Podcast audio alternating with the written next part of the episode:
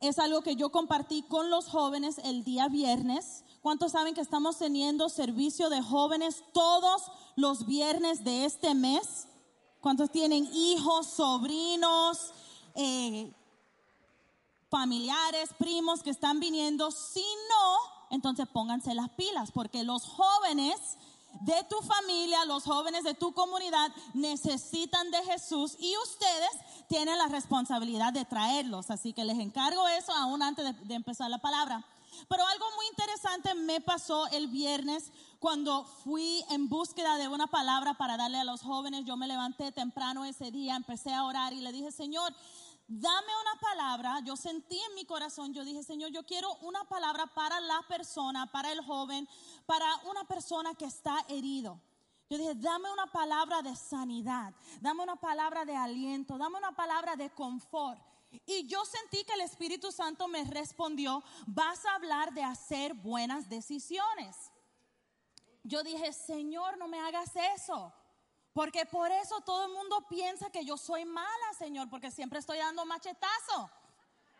Yo quiero hablar del aliento de Dios, del Espíritu Santo, el consolador. Y el Espíritu Santo me habló otra vez y me dijo, vas a hablar de hacer buenas decisiones. Ustedes saben que yo soy media terca, ¿verdad? Entonces yo, alguien dijo que sí. Wow. alguien dijo, amén. Yo no sé qué, qué, fue lo que yo le hice a esa señora, pero no, mentira. Um, pero a veces yo sí puedo ser media terca y le dije, Señor, pero ¿por qué? Yo tengo este sentir en mi corazón que yo creo que tú pusiste ahí de que quiero hablar a las quiero hablarle a las personas heridas y esas dos cosas como no sé cómo es que uno va con el otro. Y el Espíritu Santo me respondió otra vez y me dijo, hay muchas personas que están heridos porque están haciendo malas decisiones. Hay muchas heridas en nuestra vida que no son causados ni por el enemigo, ni por los demás, ni por las situaciones, ni por tu salud, ni por tu falta de dinero, pero por decisiones que tú estás haciendo que una y otra vez te provocan dolor. Hay personas que pueden ser sanos cuando sean libres de su inhabilidad, su incapacidad de hacer buenas decisiones. La palabra nos habla y la psicología nos habla de algo que se llama un pecado oculto. Y muchos de nosotros estamos bregando con pecados ocultos que resultan en pensamientos circulares. ¿Qué son pensamientos circulares y patrones circulares? Son personas o son cosas que nosotros hacemos y ni siquiera sabemos por qué lo estamos haciendo. Nos levantamos, por ejemplo, me levanto en la mañana y por la soledad tengo eh, conversaciones que yo sé que yo no, debería de tener pero por esas conversiones, conversaciones que yo no debería de tener, cometo pecados. Por esos pecados me siento más sola que nunca. Y por esa soledad yo el día siguiente me levanto y ¿qué hago? Exactamente lo mismo. Yo escuché a un pastor una vez que dijo que cuando tenía 22 años después de recibir a Cristo, él dijo, yo había tenido 22, había pasado 22 años en el Evangelio, pero yo no era un cristiano de 22 años, años. Yo era un cristiano de un año 22 diferentes veces. ¿Por qué? Porque nunca maduraba en vez de ser un cristiano con 22 años de sabiduría, yo seguía año tras año, año tras año, cometiendo los mismos errores, haciendo las mismas malas decisiones, cometiendo los mismos pecados, porque yo no maduraba. Entonces, en vez de ser un cristiano de 22 años, yo era un cristiano de un año 22 veces. Y así estamos muchos de nosotros. ¿Sabe que muchos cristianos hacen sus decisiones de la misma manera y con los mismos pensamientos y con la misma mentalidad que las personas en el mundo? Y no se los digo para condenarlos. Mi oración en el día de hoy, y yo creo que la razón por la cual el Espíritu Santo me mandó en este día fue para romper eso y directamente de la palabra sacar una fórmula de hacer mejores decisiones. Dile a la persona que está a tu lado, vamos a hacer mejores decisiones. Vamos a romper ciclos en este día. Muchos de nosotros estamos haciendo decisiones basado en heridas que recibimos cuando éramos chiquitos. Voy a dar otro ejemplo. Si tú creciste en un hogar donde te criticaban mucho, te criticaban, te criticaban, te hicieron pensar que tú eras una persona mala. Cada vez que tú escuchas a alguien que te critica, en vez de crecer, en vez de aprender, en vez de tomarlo como algo que tú puedes mejorar, tú lo que haces es que te ofendas. Y tú estás haciendo todas tus decisiones para ganar aprobación de un padre o de una madre que ya no te está viendo. Pero estás atrapado en un ciclo. No estás haciendo decisiones con la sabiduría de Dios, sino que estás haciendo decisiones con la sabiduría humana. Y mira lo que dice la palabra de la sabiduría humana. Santiago 3, 13. Vamos a leer en este día de Santiago 3, 13 a 18, para aprender qué es lo que nos dice la palabra de las buenas decisiones. Dice, ¿quién es sabio y entendido entre ustedes? Que lo demuestre con su buena conducta, mediante obras hechas con la humildad que le da sabiduría. Cuando nosotros somos sabios, lo demostramos con nuestra buena conducta. Una persona sabia, tú puedes saber que son sabios porque su conducta es buena. Amén. ¿Están conmigo hasta ahí? Pero, digan conmigo, pero, si ustedes tienen envidias amargas y rivalidades en el corazón, dejen de presumir y de faltar a la verdad. ¿Sabe cuántos cristianos están presumiendo y faltando a la verdad? Porque aunque dicen que son cristianos, aunque hayan hecho la oración de salvación, aunque estén llenos del Espíritu Santo, no tienen la humildad necesaria ni la sabiduría necesaria para tener una buena conducta. En vez de una buena conducta, lo que demuestran es envidias amargas, rivalidades en el corazón y la palabra dice que les falta la verdad. Y otra vez, hermanos, yo no digo nada de eso para condenarlos. Lo digo como la palabra lo dice, para que podamos crecer. Yo no sé de ustedes, pero yo no quiero hacer, yo no quiero ser una cristiana nueva por 22 años. Cuando yo llegue a ser una cristiana de 22 años, quiero tener la madurez, la conducta y la verdad de una cristiana madura. Versículo 15 dice, esa no es la sabiduría que desciende del cielo, sino que es terrenal puramente humana y diabólica. Yo no sabía que había una sabiduría, porque la palabra dice que es sabiduría. Muchas veces nosotros pensamos, bueno, hay personas que tienen sabiduría y hay personas que no tienen sabiduría. No, pero hay personas que están en el medio, que sí tienen sabiduría quizás para hacer dinero, tienen sabiduría para hacer muchas cosas buenas, tienen sabiduría para liderar, tienen sabiduría para muchas cosas, pero como la sabiduría no viene de Dios, la palabra dice que es terrenal y diabólica. Qué triste si nosotros como cristianos pensamos y actuamos y hacemos decisiones de una manera que la palabra llama terrenal y diabólica. Hay muchos cristianos haciendo decisiones carnales.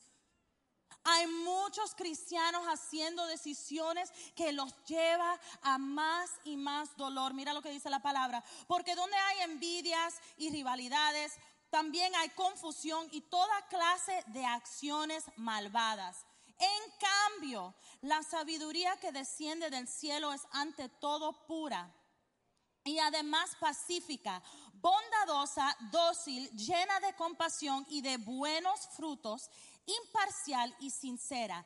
En fin, el fruto de la justicia se siembra en paz para lo que hacen la paz. En inglés dice a harvest of peace is reaped by those who sow it. Dice en inglés que los que siembran paz cosechan una cosecha de paz. Y mi pregunta para ti en este día, la pregunta que tú tienes que hacerte a ti mismo es, ¿vas a cosechar paz o vas a cosechar dolor?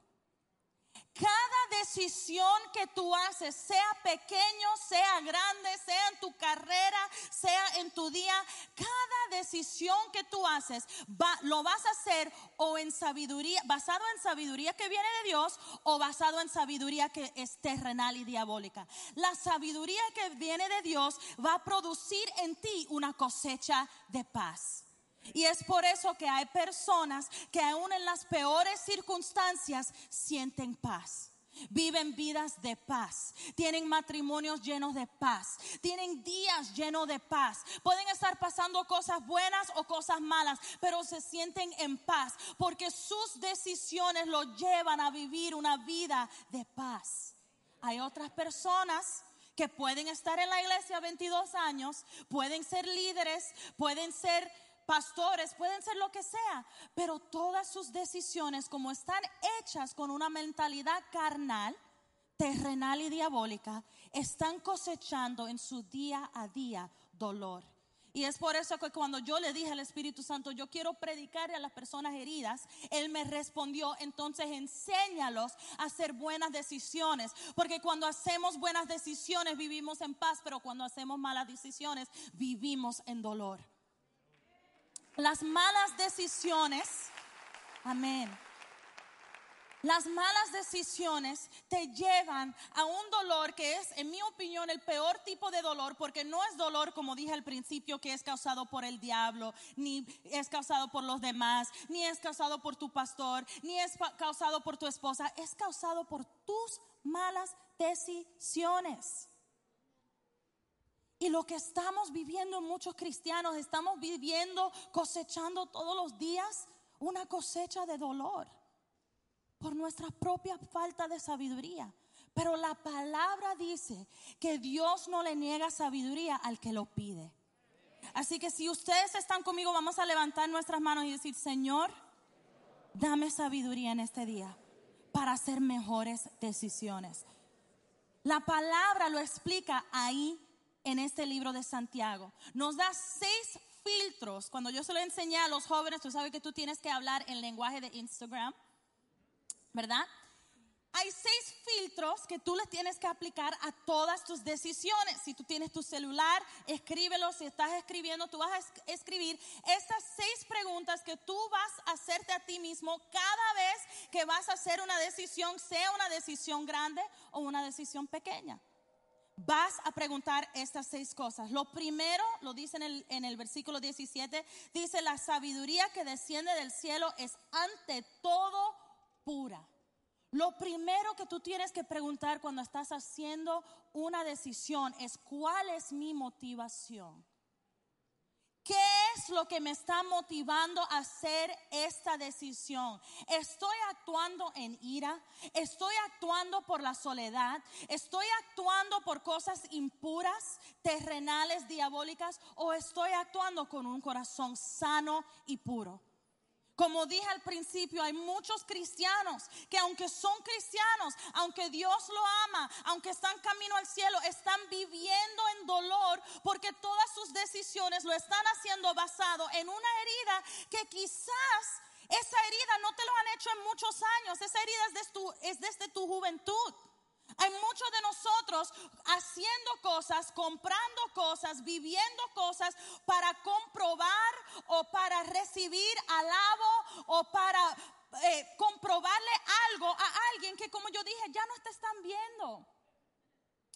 Hay, hay, mujeres en este lugar que se están a punto de casarse con alguien, no porque lo quieren tanto, pero porque no se parece a tu papá.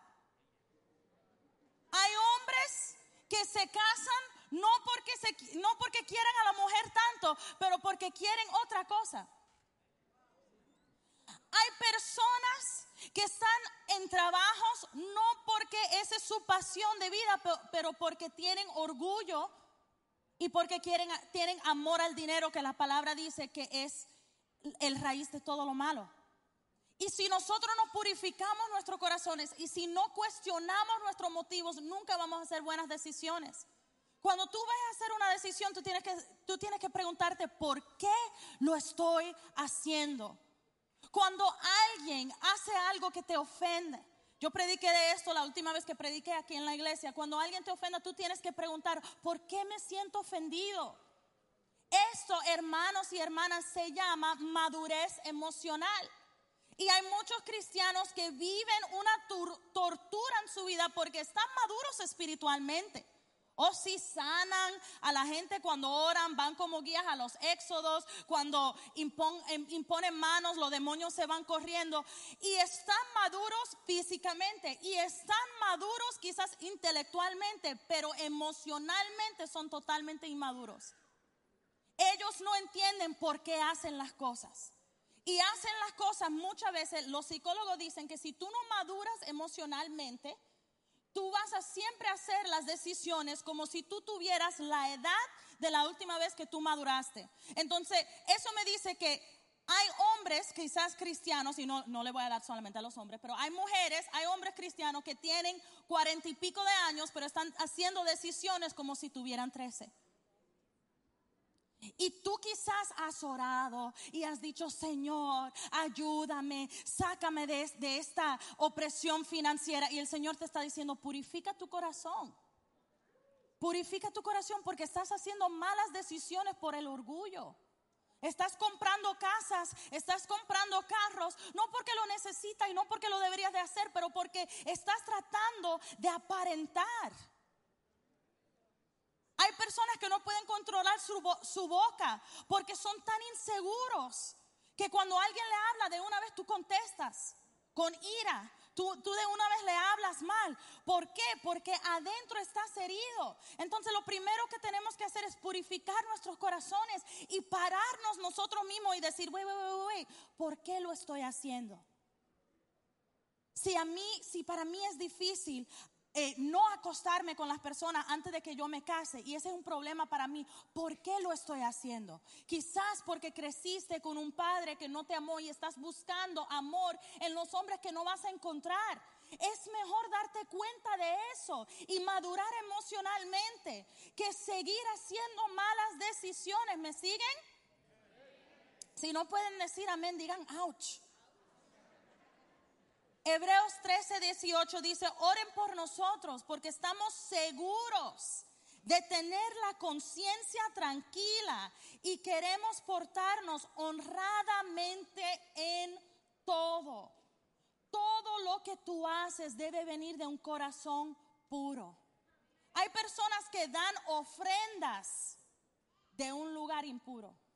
No lo estás dando porque quieres honrar a Dios, lo estás dando porque quieres callar a tu líder. Hay personas que sirven en su grupo, pero con una motivación impuro.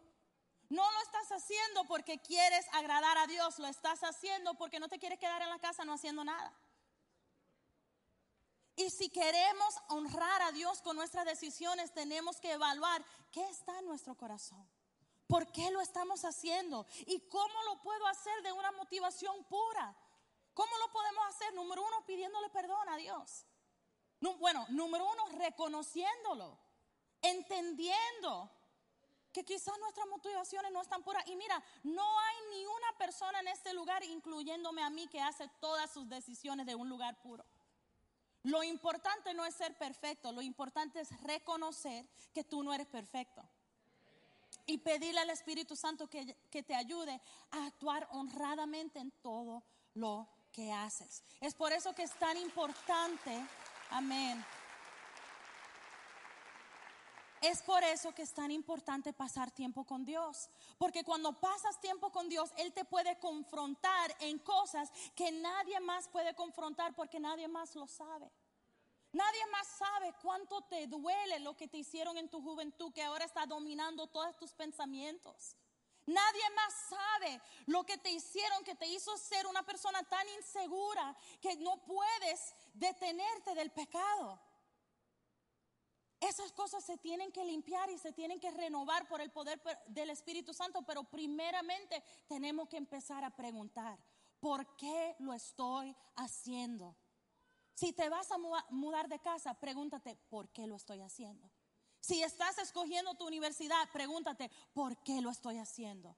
Si quieres comprar algo, vender algo, abrir un negocio, lo que sea que estés haciendo, casándote, teniendo hijos, pregúntate, ¿por qué lo estoy haciendo? Porque eso va a determinar el fruto que produces. Número dos, es esta decisión pacífica. La palabra dice que la sabiduría de Dios es ante todo puro pacífico. Eh, la pregunta es, ¿qué va a producir paz entre todo el mundo. En el mundo te enseñan que la decisión mejor para ti es la que te adelanta a ti, la que te da a ti lo que tú quieres y los demás, who cares? ¿Verdad? En el mundo, la sabiduría que es terrenal y que la palabra dice que es diabólico, te dice, haz lo que es mejor para ti. Pero la palabra de Dios te dice, haz lo que es mejor para todos. Si estás hiriendo a alguien, no es una buena decisión. Si estás eh, engañando a alguien, no es una buena decisión. Si tienes que mentir o tienes que cometer un pecado para hacerlo, no estás haciendo una buena decisión. Mira lo que dice la palabra en Mateo 7:12. Así que en todo, digan conmigo, en todo, traten ustedes a los demás tal y como quieren que ellos los traten a ustedes. Cuando tú estás haciendo una decisión, tienes que pensar en las personas que va a afectar y debes de actuar de una manera que no va a herir a los demás. Ahora, a veces eso va a hacer que tus decisiones te hagan retroceder un poquito. Y eso está bien. Es mejor ir más lento, pero con la bendición de Dios, que ir rápido y estar destruyendo a los hijos de Dios. La razón por la cual hay tantos divorcios aún en la misma iglesia es que la gente hace decisiones pero no hace la decisión más pacífica. La razón por la cual hay tantas personas que se van de la iglesia heridos por un líder es porque el líder hizo una decisión y usó sabiduría, pero no fue una sabiduría pura ni pacífica. No, no sentaron a pensar, si yo quito a este líder, si lo hago de mala forma, si no le hablo bien, si no actúo con sabiduría, pero sabiduría que es pura y que viene de Dios, lo voy a herir. Y muchas veces nosotros, como crecimos un poquito salvajes, ¿verdad? Nosotros, especialmente los latinos, ¿verdad? Nuestros padres nos enseñaron, bueno, gracias a Dios los míos fueron muy buenos, voy a decir eso antes de que me quiten de este altar y no me dejen predicar más nunca. mis padres fueron muy buenos, pero muchos de nosotros crecimos con esa mentalidad latina que es, yo voy a arrebatar lo mío y lo demás que sé. Ustedes pongan la palabra ahí. Que se lo busquen. Yo voy a hacer lo que es mejor para mí. Yo voy a hacer lo que es mejor para mi grupo. Yo voy a hacer lo que me pone en la más alta posición. Pero ¿sabe lo que dijo Jesús? Jesús dijo, siéntate en la última silla y que alguien que te promueva a la primera silla. Tenemos que volver a ser cristianos tan íntegros que si una decisión me va a edificar a mí, pero te va a destruir a ti, no lo voy a hacer. Esas son decisiones sabias que te van a hacer cosechar paz ¿Sabes por qué hay muchos cristianos que no cosechan paz? Porque no siembran paz.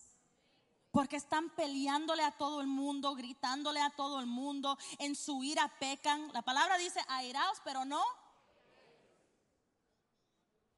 Tenemos que actuar con sabiduría y la sabiduría es pacífica. Número tres, mi pregunta número tres es, ¿estoy siendo dócil o estoy siendo terco? ¿Estoy siendo rebelde. Estoy siendo, en inglés dice que deberíamos de, hacer, de ser open to reason, que quiere decir abiertos al razonamiento. Cuando tú quieres hacer una decisión sabia, deberías de permitirle a tu líder, a tu pastor, a tu bishop, a la palabra de Dios, al mismo Espíritu Santo, que te hablen. Hay muchas personas que hacen sus decisiones y le informan a Dios lo que van a hacer. Un pastor que, a mí me gusta escuchar dice, hay muchos cristianos que están usando a Dios para correr de Dios. ¿Doy un ejemplo? Señor, yo sé que tú me estás mandando a las naciones y por eso ya no voy a volver a la iglesia. Y el Señor está diciendo, pero, pero, no, no, no, Señor, ya hice mi decisión, yo sé que tú me estás mandando. Y el Señor te está diciendo, mm, mm, mm, no, no, Señor, no me tiene que decir nada, ya me lo confirmó Walter Mercado, que yo no sé si está vivo, I don't even know. Pero ya, ya lo tengo, ya lo siento, ya lo sé. Y tú no puedes dar ni un ejemplo de un versículo que te lo confirma. No hay una persona en tu familia, ni en tu iglesia, ni en tu grupo que está de acuerdo contigo. Tu mismo esposo o esposa te dicen, mm, I don't know, pero tú estás decidido. Y déjame decirte, cuando tú no puedes encontrar ni una persona sabia, porque muchos de nosotros buscamos a personas que no son sabias para que confirmen lo que sabemos que no deberían de confirmar. Es la única vez que tú llamas a tu abuela. Tú nunca llamas a tu abuela, pero, como tú sabes que tu abuela te va a decir que sí en todo, tú llamas a tu abuela o tu prima, que tú sabes que tu prima es loca. Pero es la prima que te apoyan todo. Y como tu pastor te dijo que no, tu, tu, esposo te dijo que no, todos te dijeron que no, tú llamas a tu prima, mira, ellos están locos, ¿verdad? Y tu prima tarada te dice, of course, they're crazy.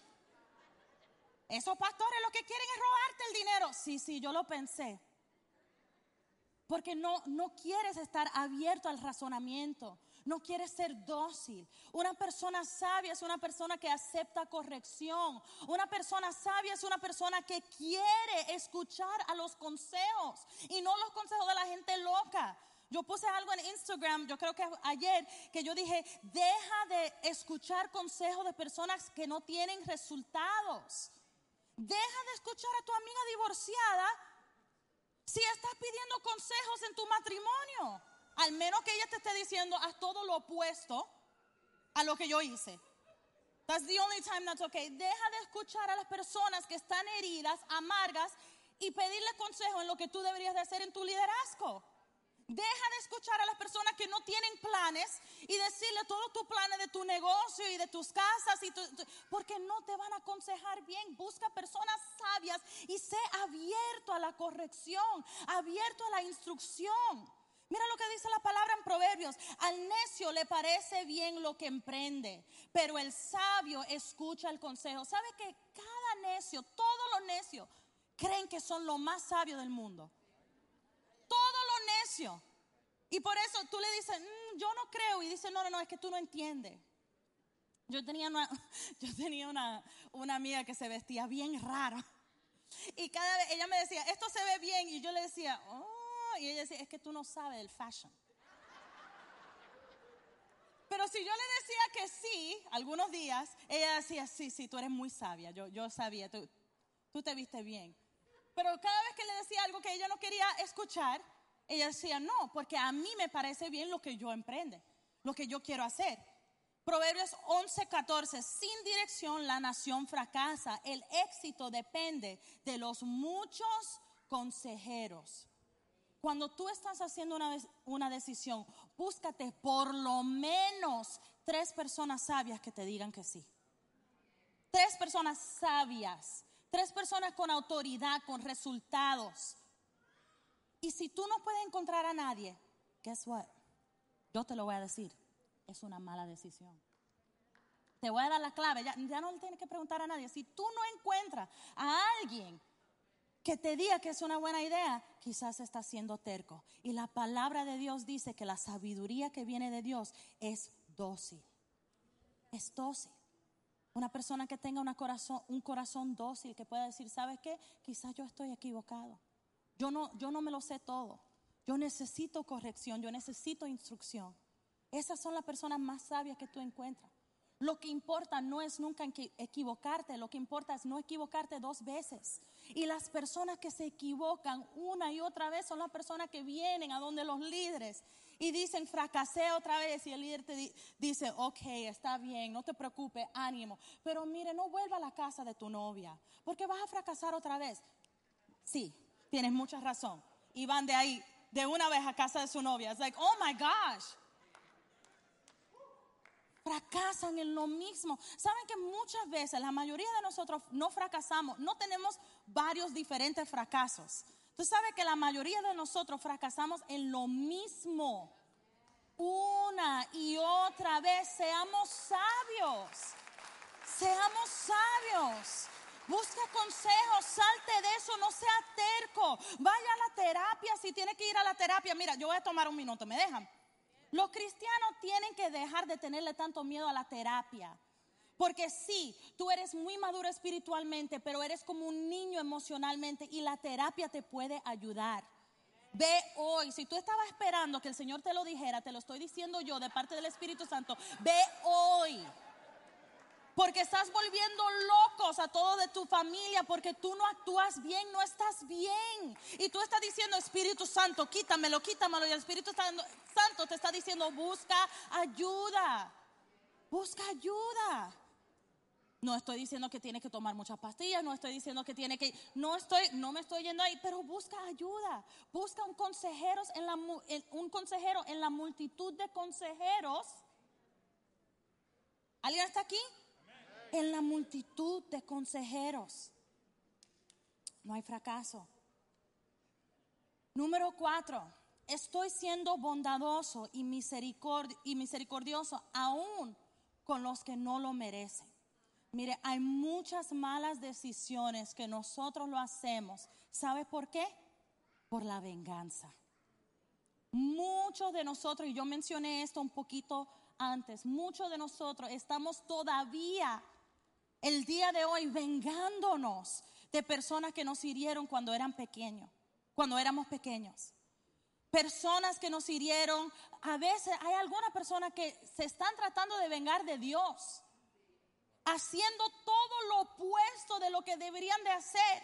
Como yo dije, yo conozco a jovencitas que se casan con un hombre no porque es bueno, pero porque no se parece al papá. Yo conozco a jóvenes que van a, una universidad y lo escogen, ¿sabe por qué?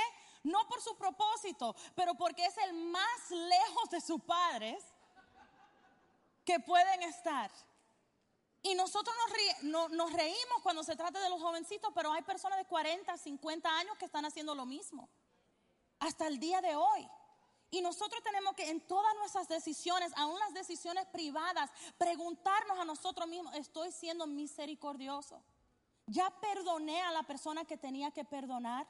Porque tú no puedes cosechar una cosecha de paz sembrando venganza. Tú tienes que dejar ir a tu ira, a tu resentimiento, tu amargura. Tú no puedes ser buen líder estando amargado con tu pastor. Tú no puedes ser buena líder estando amargada con tu cabeza de red. Perdona. Hay muchos cristianos que no perdonan y me parece tan raro porque la palabra dice que si nosotros nos perdonamos, el Señor no nos perdona a nosotros. Entonces, me dice a mí, la lógica me dice que sentados en, sentados en muchas iglesias hay cristianos que no tienen perdón. Creen que tienen perdón, pero no han perdonado a los demás. La palabra dice, deja tu ofrenda en el altar y ve y arregla tu problema con tu hermano. Y hay muchos cristianos que están en un círculo vicioso, cosechando dolor tras dolor tras dolor, porque todas tus decisiones a un nivel, tú no lo sabes, pero a un nivel inconsciente, subconsciente, tú estás haciendo todo por venganza. Todo por venganza. Santiago 2.13 dice, porque habrá un juicio sin compasión para el que actúe sin compasión. La compasión triunfa en el juicio. Mateo 9:13, pero vayan y aprendan qué significa eso. Lo que pido de ustedes es misericordia y no sacrificios, porque no he venido a llamar a los justos, sino a los pecadores. Si el Señor mismo, que es perfecto y sin pecado, nos pudo perdonar a todos nosotros, nosotros tenemos que dejar ir la falta de perdón que está literalmente envenenando todas nuestras decisiones. Te está envenenando. yo escuché a una persona decir que vivir sin perdonar es como tomarte un veneno y, esperar que el otro se muera. tú mismo te estás envenenando. Tú mismo estás haciendo malas decisiones. Tú mismo estás viviendo sin paz. Te levantas todos los días enojado. Te acuestas todas las noches pensando cómo te vas a vengar. Déjalo ir. La palabra dice, la venganza es mía. Dice el Señor. Deja que el Señor se encargue de ellos. Y concéntrate en tu vida. Concéntrate en tu vida. Número cinco. ¿Esta decisión está produciendo buenos frutos en mi vida? Cada decisión que tú haces va a producir algo en tu vida. Y mira lo que dice la palabra en Gálatas 5:19. Las obras de la naturaleza pecaminosa se conocen bien.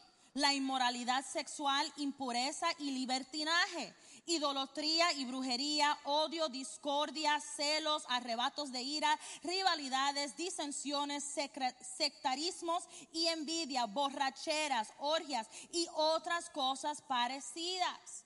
Todo lo que tú haces en tu vida que te lleva al pecado es una mala decisión y no viene with no strings attached. El enemigo nos ha engañado a muchos de nosotros los cristianos y como creemos en la gracia y la gracia del Señor es real, pero como creemos en la gracia, la palabra dice que nunca debemos usar la gracia para libertinaje. Y hay muchos cristianos que hacen exactamente eso. Hacen lo que quieran y creen que esa naturaleza pecaminosa va a dar buenos frutos en tu vida. No. Cada árbol se produce a su género. Entonces, cuando tú haces cosas que te llevan a la, inmoralidad sexual, impureza, libertinaje, orgias, borracheras y otras cosas parecidas, dice, les advierto ahora, como antes lo hice, que los que practican tales cosas no heredarán el reino de Dios. No lo vas a hacer no puedes sacar algo bueno de decisiones malas. Entonces tienes que pensar antes de actuar, piensa, ¿qué va a producir esto en mi vida? ¿Qué está produciendo mi relación? Ustedes que están en el noviazgo, ¿qué está produciendo mi relación en mi vida? ¿Está produciendo rebeldía con mis líderes? ¿Está produciendo malas emociones? ¿Es, es una relación tóxica? Porque en ese caso lo debería de dejar. Porque si fuera bueno, produciera cosas buenas. Si toda tu familia está en contra y nadie te puede decir nada bueno y te levantas todos los días peleando y te acuestas todos los días haciendo inmoralidades sexuales, no es buena la relación. No importa si tú dices, Él es lo más dulce del mundo y es tan lindo. No importa. Te está hiriendo. Vas a cosechar, y yo no sé a quién le vine a hablar, en este día, pero vas a cosechar una familia llena de dolor en vez de una familia llena de paz. ¿Por qué? Porque lo sembraste en dolor. Cada árbol se produce a su género. La palabra dice, en cambio, el fruto del Espíritu es amor, alegría, paz, paciencia, amabilidad, bondad, fidelidad, humildad y dominio propio. O sea, lo que produce en tu vida dominio propio es bueno para ti, aunque no te parezca bueno en el momento. La palabra dice en el libro de Hebreos, ninguna disciplina es buena en el, en el momento, pero produce frutos buenos. Lo que produce dominio propio en tu vida es bueno para ti. Lo que produce amor en tu vida es bueno para ti. Amor de acuerdo a la palabra de Dios. Porque ahora, ahora ustedes los tóxicos están diciendo, no, no, pero yo estoy enamorado. No, no, no, no, ese amor no. Amor como en primero de Corintios 13. Si pasa ese examen, entonces sí. Pero si no es paciente, si no es bondadoso, si no es puro, entonces no es amor verdadero. Si no produce gozo en ti, no lo hagas. Si esa decisión no produce paciencia en ti, no lo hagas y no aceptas sustitutos. ¿Qué estoy diciendo con eso? Hay muchos de nosotros que estamos queriendo amor, pero aceptamos lo que venga. Estamos queriendo paciencia, pero aceptamos lo que nos aparece. estamos queriendo bondad, estamos queriendo gracia de parte de Dios, queremos cosas que vienen del Espíritu, pero en vez de buscar esas cosas, aceptamos todo lo demás y estamos haciendo malas decisiones que nos están hiriendo, están dañando nuestras vidas, está dañando la estructura familiar de los cristianos. Estamos viviendo en un mundo donde los cristianos se divorcian tanto como los que están afuera, porque estamos actuando como las personas que están afuera, porque estamos en una relación buena matrimonial, pero buscamos lo que está afuera. Y no pausamos para decir, ¿sabes qué? Esto no va a producir nada bueno. Si tú estás casado, yo no sé por qué estoy diciendo esto, pero es para ti. No le voy a mirar a nadie porque después me critican y dicen que estoy hablando con los líderes. Si tú estás casado Ningún texto con una mujer no casada te va a hacer bien. Ninguno, ni uno. No va a producir nada bueno en tu vida, no lo hagas. Te voy a decir lo que tienes que hacer. Vas a, vas a hacer un texto de tres palabras. Cuatro palabras. Este es el, es el número de mi esposa. Cinco. I don't even know. I didn't count este es el número de mi esposa, textela a ella y ella te va a decir lo que yo digo. Si tú eres una mujer no casada, a ti no te va a producir nada bueno, nada, nada, nada, nada, ni una sola cosa. Hablar con un hombre casado o hablar con un hombre que ya tiene novia, porque ese hombre te va a herir y vas a cosechar heridas haz decisiones sabias. Todo se te es lícito, pero no todo, no todo te conviene. Tú lo puedes hacer. Tú lo puedes hacer. La palabra nunca dice que es pecado mandar texto, ni mensaje en Facebook, ni chatear, ni enviar un poke. Nada, nada de eso es pecado. La palabra no lo dice. Tú lo puedes hacer, pero es una mala decisión que te va a herir. No lo hagas. Seamos suficientemente sabios, seamos suficientemente maduros para no actuar en el mismo nivel de las personas del mundo. Seamos suficientemente sabios para vivir a otro nivel. Si pueden venir lo de, lo de alabanza, estoy en el último punto. El último punto. Entonces, vamos a repasar un poquito. Primero te vas a preguntar, ¿es mi motivo puro? ¿Cuál es mi motivación? ¿Qué está en mi corazón que me está impulsando a hacer esta cosa?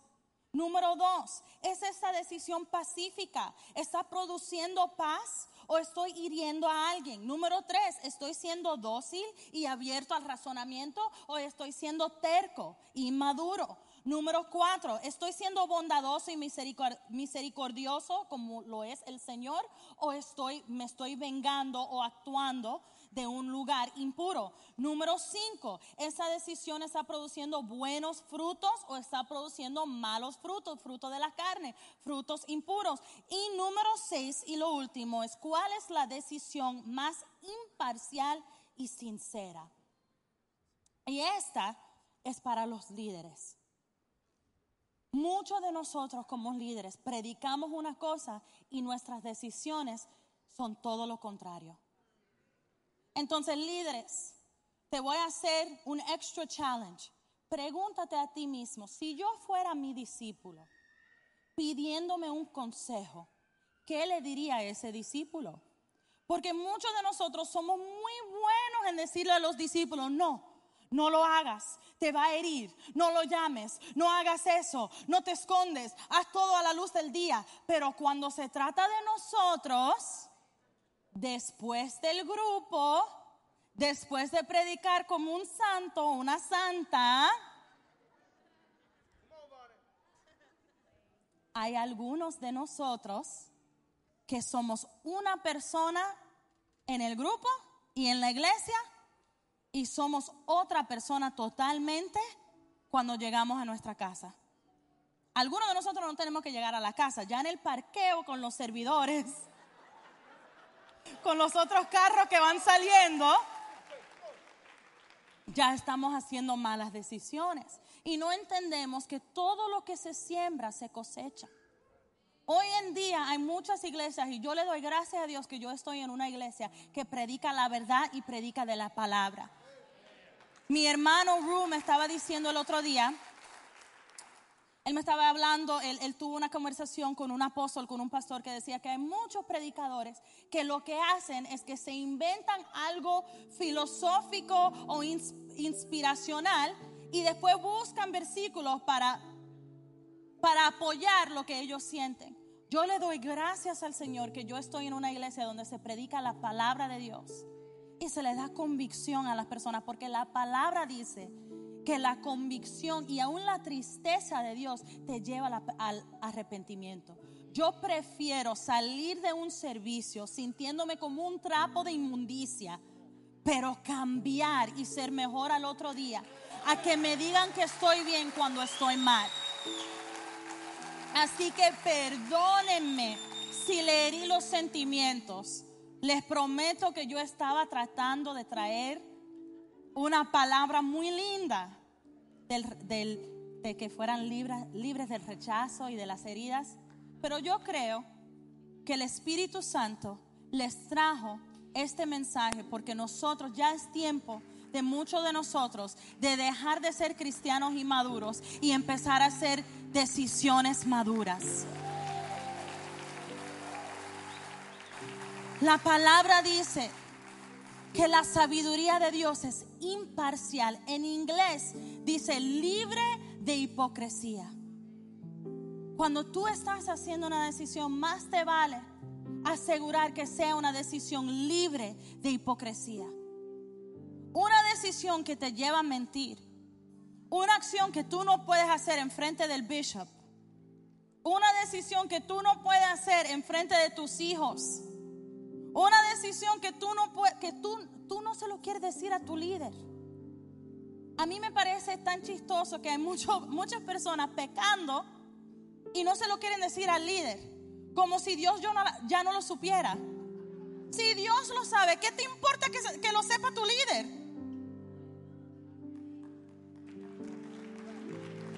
Dios lo sabe. La palabra dice, confiesa tu pecado para que puedas ser sano. Deja de ocultar tu pecado y dilo. ¿Qué es lo peor que va a pasar? Que te van a restaurar. Dejen que te restauren. Dejen que sepan, dejemos de ser cristianos orgullosos. Y empecemos a ser cristianos sinceros. La sabiduría te lleva a la sinceridad. A mí me encantan las personas que ni siquiera se avergüenzan de su pecado, no porque son orgullosos, no porque dicen, ay, yo pequé, pero porque dicen, soy yo, soy una persona imperfecta. Soy una persona pecadora, pero el Señor me salvó. El Señor está bregando conmigo. Hablé con una líder el otro día y ella, no, no es culpa de ella, pero el marido de ella hizo decisiones que no, que no debió y dejó, dejó, de, dejó la casa.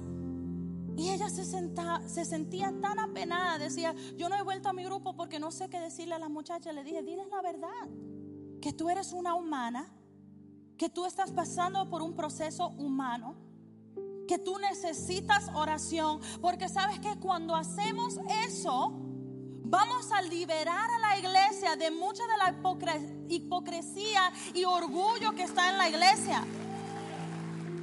Seamos sinceros. Yo pequé, yo caí, yo, yo, yo fallé, pero sabes que yo quiero que el Señor haga algo diferente en mí y por eso estoy aquí. Cuando hacemos eso y tenemos que empezar los líderes, porque nosotros entendemos que nuestra manera de actuar como si fuéramos perfectos y todos nuestros hijos son perfectos y todo el mundo, esa manera de actuar así está poniendo una presión silenciosa en todos tus discípulos y ellos no pueden respirar por la presión que sienten. Y es por eso que no quieren ser líderes. Y es por eso que no quieren servir. Y es por eso que dejan de venir a la iglesia cuando alguien se va, se va a exponer su pecado porque todo está en los secretos. La persona sabia entiende que el pecado no sorprende a Jesús. Cuando tú vas a donde Jesús a confesar tu pecado, Él nunca dice, ¡Ah! tú, mi hijo amado, ¿cómo? No, cuando tú vas a donde Dios, número uno, Él ya lo vio. Él te vio cometiendo el pecado. Y si tú no tuviste vergüenza cuando estabas cometiendo el pecado, no tengas vergüenza en contarlo. Porque ya por lo bueno no, no lo estás haciendo en ese momento. You don't even have to say much. Just say, Lord, remember yesterday? That was bad. Y Él no se va a sorprender. Porque Él es sabio. Él es sincero. En Él no hay hipocresía. Él entiende que la verdad es la verdad y el pecado es el pecado, pero el pecado no tiene más poder que el Espíritu Santo ni el poder de Dios. Cuéntalo, cuenta tu historia.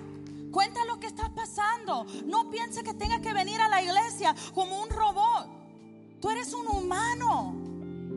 Ese ese sentir de que tengo que ser perfecto, tengo que, yo tengo, oh, hay otra cosa, especialmente en iglesias así con muchos líderes. ¿Me permitan decirlo? Los líderes siempre piensan que tienen que solucionar los problemas de todos los demás. Si alguien está pecando, es tu culpa, aunque tú no estés pecando. Si a alguien le falta a la iglesia, es tu culpa, aunque tú estés aquí. Tú tienes que dejar de pensar eso, claro. Vamos a animar a nuestros hermanos. Claro, llama a tu discípulo. Dile a dónde tú estabas. Yo estoy aquí por ti. Pero si tu discípulo no quiere escuchar, si tu primo no quiere escuchar, si alguien en tu familia no te quiere escuchar, no es culpa tuya. Tú no tienes que vivir todo el tiempo eh, con una cosecha de culpa y de condenación porque no has solucionado los problemas de toda la iglesia. Tú no tienes que hacer para Jesús, tú tienes que estar con Jesús. Un cristiano es alguien que puede estar con Jesús, no alguien que viene a, ok Señor, entonces Jenny, ella vino hoy y Mayra también, pero faltó Juan, I'm so sorry. God. Tú no tienes que rendirle cuenta a Dios para todo el mundo, ríndele cuenta a Dios por, tú, por ti. Y sed sincero y viva sin hipocresía. ¿Sabes qué? Yo, siendo hija de pastor, y yo no sé por qué estoy hablando tanto de esto, yo no hablé tanto de esto el viernes, pero quizás es el Espíritu Santo diciéndote algo. Yo siendo hija de pastor, por muchos años no tuve paz. No porque no tenía acceso a paz, porque yo creía en el Señor. No porque yo vivía en una casa mala, porque mis padres me amaban y me trataban bien pero porque yo sentía una presión y un peso tan grande de ser perfecta cuando nadie puede ser perfecto. Hasta que yo un día me liberé y yo dije, si tú piensas mal de mí, piénsalo, no me importa. Porque yo voy a ser sincera y voy a ser quien soy. Y yo no voy a hacer decisiones tratando de impresionarte a ti. Yo voy a hacer decisiones sabias. Y quizás para ti parezca una estupidez. Pero el Señor sabe que Él me lo mandó a hacer. Y lo estoy haciendo de una manera sincera, de una manera recta, de una manera sin hipocresía. Y tú no me puedes presionar a mí a vivir en condenación. Porque la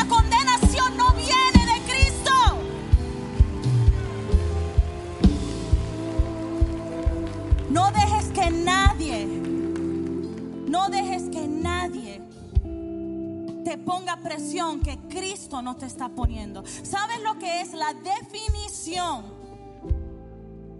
de un... Starts with a P. I'm blanking. De un...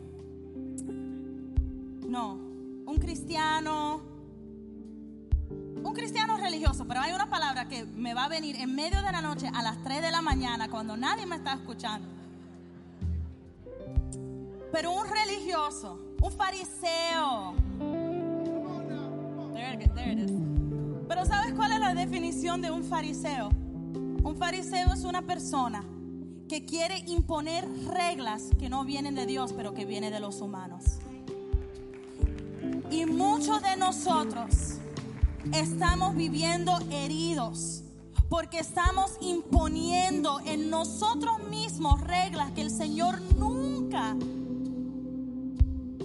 nunca te puso esa presión, esa presión te la pusiste tú mismo. Mira, hay personas en Facebook que me dejaron de escuchar porque yo vine aquí con jeans. Esos son fariseos. Son personas que pusieron una regla que en mi Biblia nunca dice que yo no me podía poner jeans ni pantalones. Pero quieren imponer reglas. No dejen que las personas te pongan reglas y que te roben la paz que el Señor te dio. Viva en paz, viva en tranquilidad, viva sin condenación y viva con sabiduría. Vamos a levantar nuestras manos. Señor, en el nombre de Jesús, yo pido que en este lugar reine tu paz. Que cada persona en este lugar pueda capacidad de hacer decisiones sanas, decisiones que provienen de corazones puros, decisiones que no vienen ni de la venganza, ni del orgullo, ni de nada pecaminoso, Señor, decisiones que producen buenos frutos en nosotros, que producen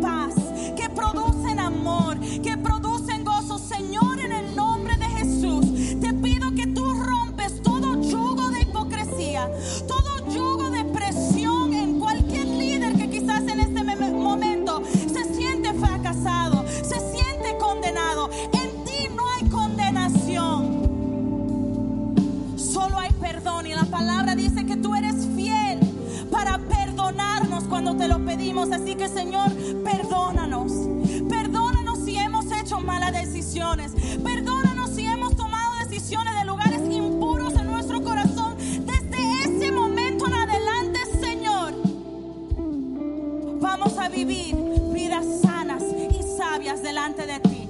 Ayúdanos. Denos la sabiduría, Señor. Tu palabra dice que tú no niegas sabiduría al que te lo pide. En el nombre de Jesús. Y voy a pedir algo más. Todo el mundo con las manos levantadas. Señor, en el nombre de Jesús. El Espíritu Santo me está diciendo que hay personas aquí que no tienen paz. Porque por muchos años han cargado con algo que le ha dicho otro cristiano que le ha hecho sentir como un fracaso, como un malo cristiano. Siente que no se pueden acercar a Jesús, no se pueden acercar a Dios. Simplemente por lo que alguien le dijo, en el nombre de Jesús, yo rompo la ligadura de esas palabras. En el nombre de Jesús, porque donde está el Espíritu de Dios, ahí hay libertad. En el nombre de Jesús, voy a pedir que todo el mundo se quede con los ojos cerrados. Y en este día, si hay alguien aquí que dice, yo he hecho malas decisiones y nunca me he arrepentido. O quizás me arrepentí hace mucho tiempo, pero tengo que reconciliarme con Dios porque tengo años o tengo un tiempo sin hablarle ni si- y sin quizás pensar en Él.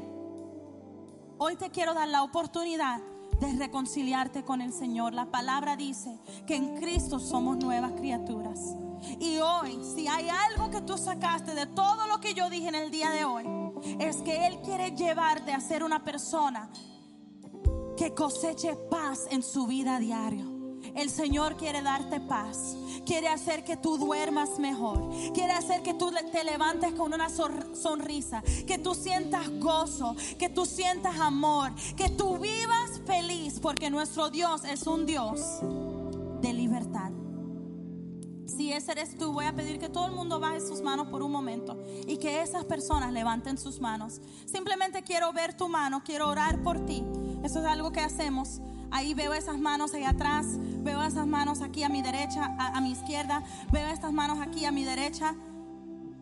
Y voy a pedir una cosa más, mientras que todo el mundo tenga sus ojos cerrados.